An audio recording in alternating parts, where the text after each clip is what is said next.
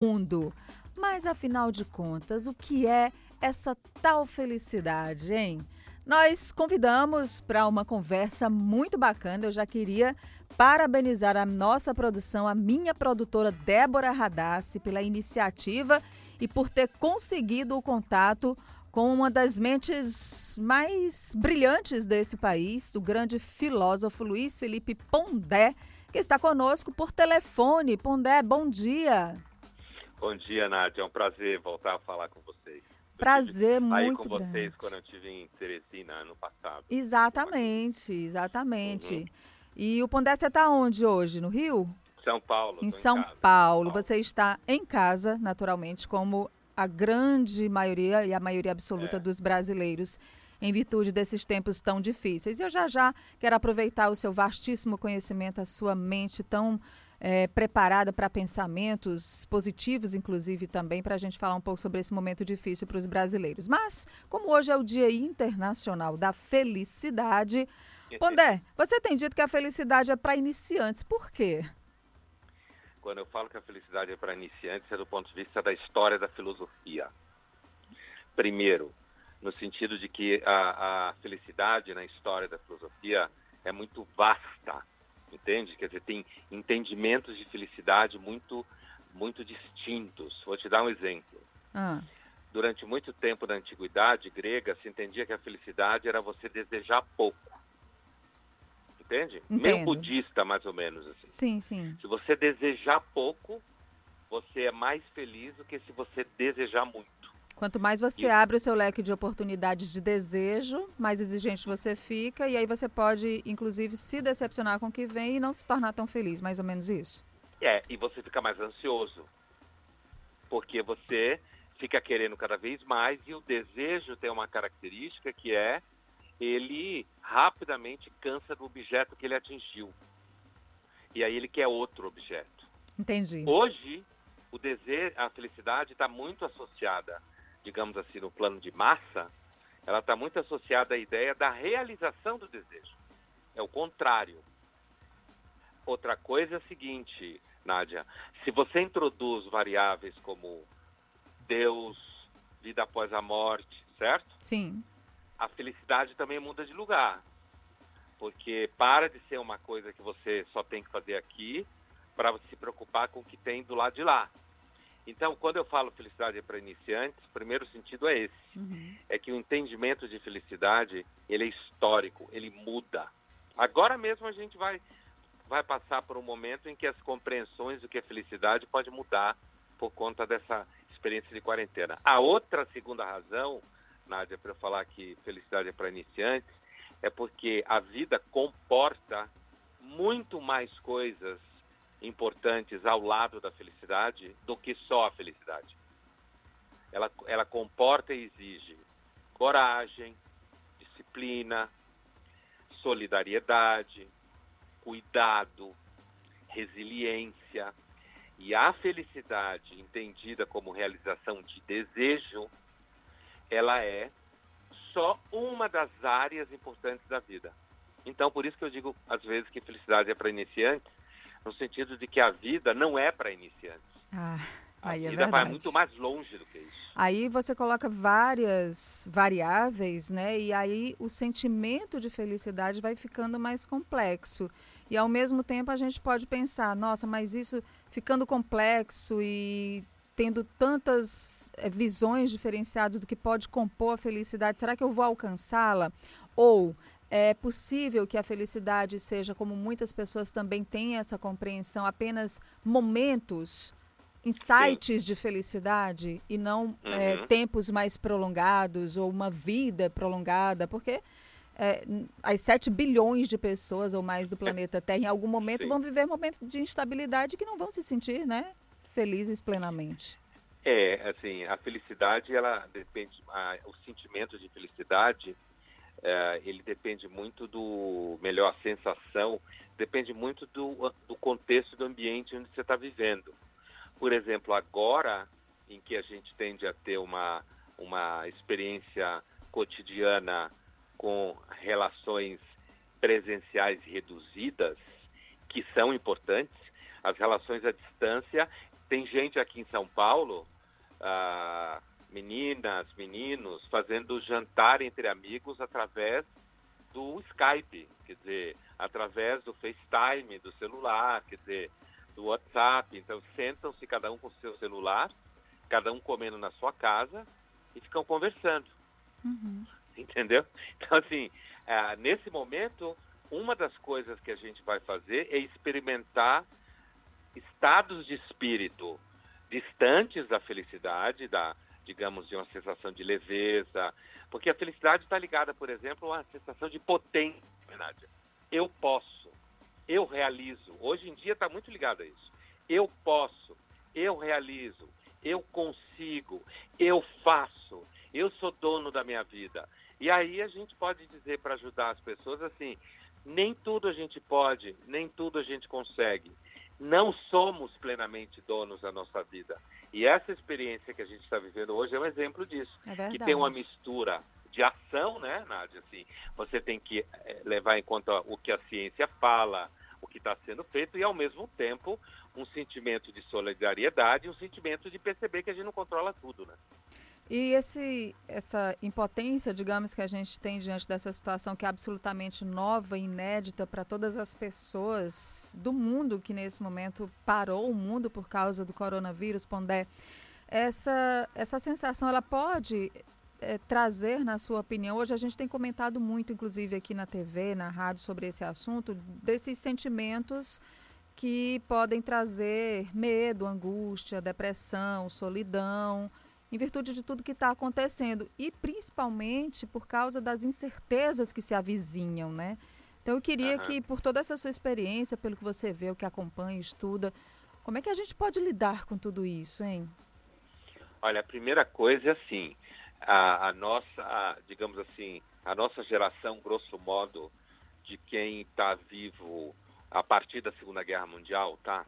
Né? Então a gente está falando aí 1945, grosso modo, né? Então, a gente imagina aí gente para baixo de 75 anos de idade, mais ou menos, né? Isso. É, a gente não viveu nenhuma grande experiência uh, de transtorno global. Não viveu. Esse é o primeiro grande transtorno global desde a Segunda Guerra Mundial. Eu estou falando isso porque para a gente conseguir sobreviver a essa situação, a gente tem que ser, inclusive, minimamente racional. Você fala, fale da sua experiência, do que você anda estudando, do que você vê. Então, a gente precisa entender, isso é um momento histórico. Momento histórico é normalmente um momento difícil para quem está vivendo ele. Há, grosso modo, 75 anos não acontece isso no mundo. Alguma coisa dessa amplitude. Já aconteceu antes a própria Segunda Guerra Mundial. Mas nós não Já vimos, né? Muitos de nós não vimos.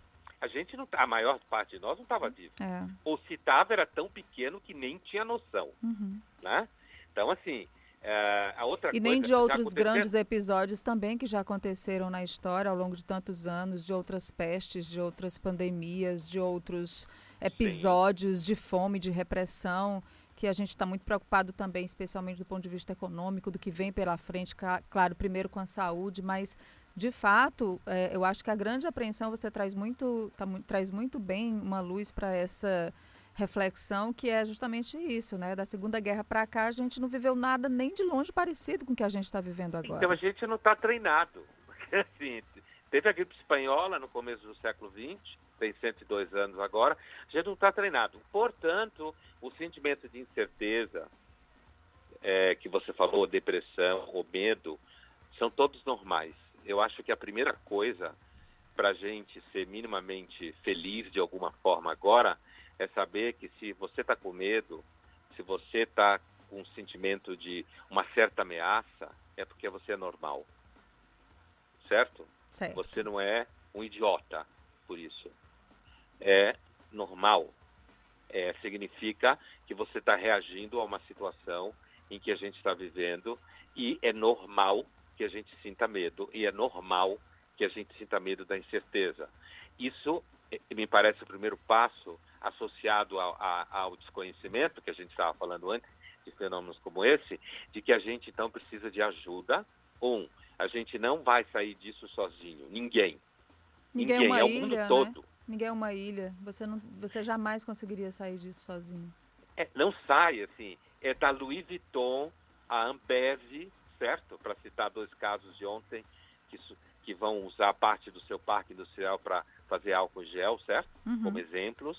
É assim, são decisões de empresários que vão ter que uh, abrir uh, parte da sua renda e do seu dinheiro para investir na população, vai ter que fazer isso. Como se fez na Segunda Guerra. Por exemplo, uhum. você vai ter que ter, o governo vai ter que ajudar principalmente a população mais carente. Isso significa que a parte mais alta da pirâmide econômica vai ter que ceder. Não tem jeito. Não tem jeito. Quer dizer, a, a Nádia, até setores, para se falar dramaticamente, até setores que controlam morros no Rio de Janeiro, setores do crime organizado, vai ter que colaborar. Entende? Quer Sim. dizer, é, é, uma, é, é, é um nível de problema que é, é, é, é um momento em que a felicidade ela é, antes de tudo, social.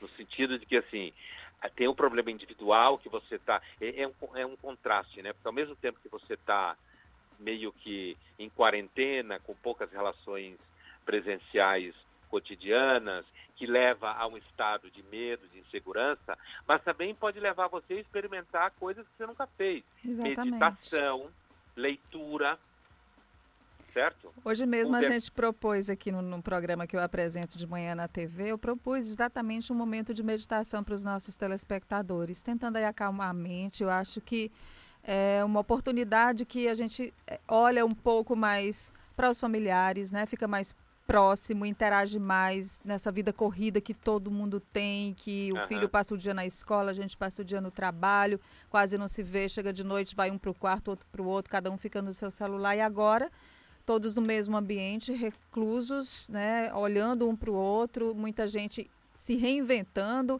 e graças à tecnologia também, como você bem citou o caso dos adolescentes que fazem jantares virtuais, a é. tecnologia também nos aproximando nesse momento. Uhum. É tudo muito novo e muito diferente, mas também desafios que eu acho que podem trazer, e eu queria que você falasse um pouco sobre isso, esse pós-corona, né? Como é que a gente vai, é, digamos assim, ressurgir ou reaparecer depois que tudo isso passar?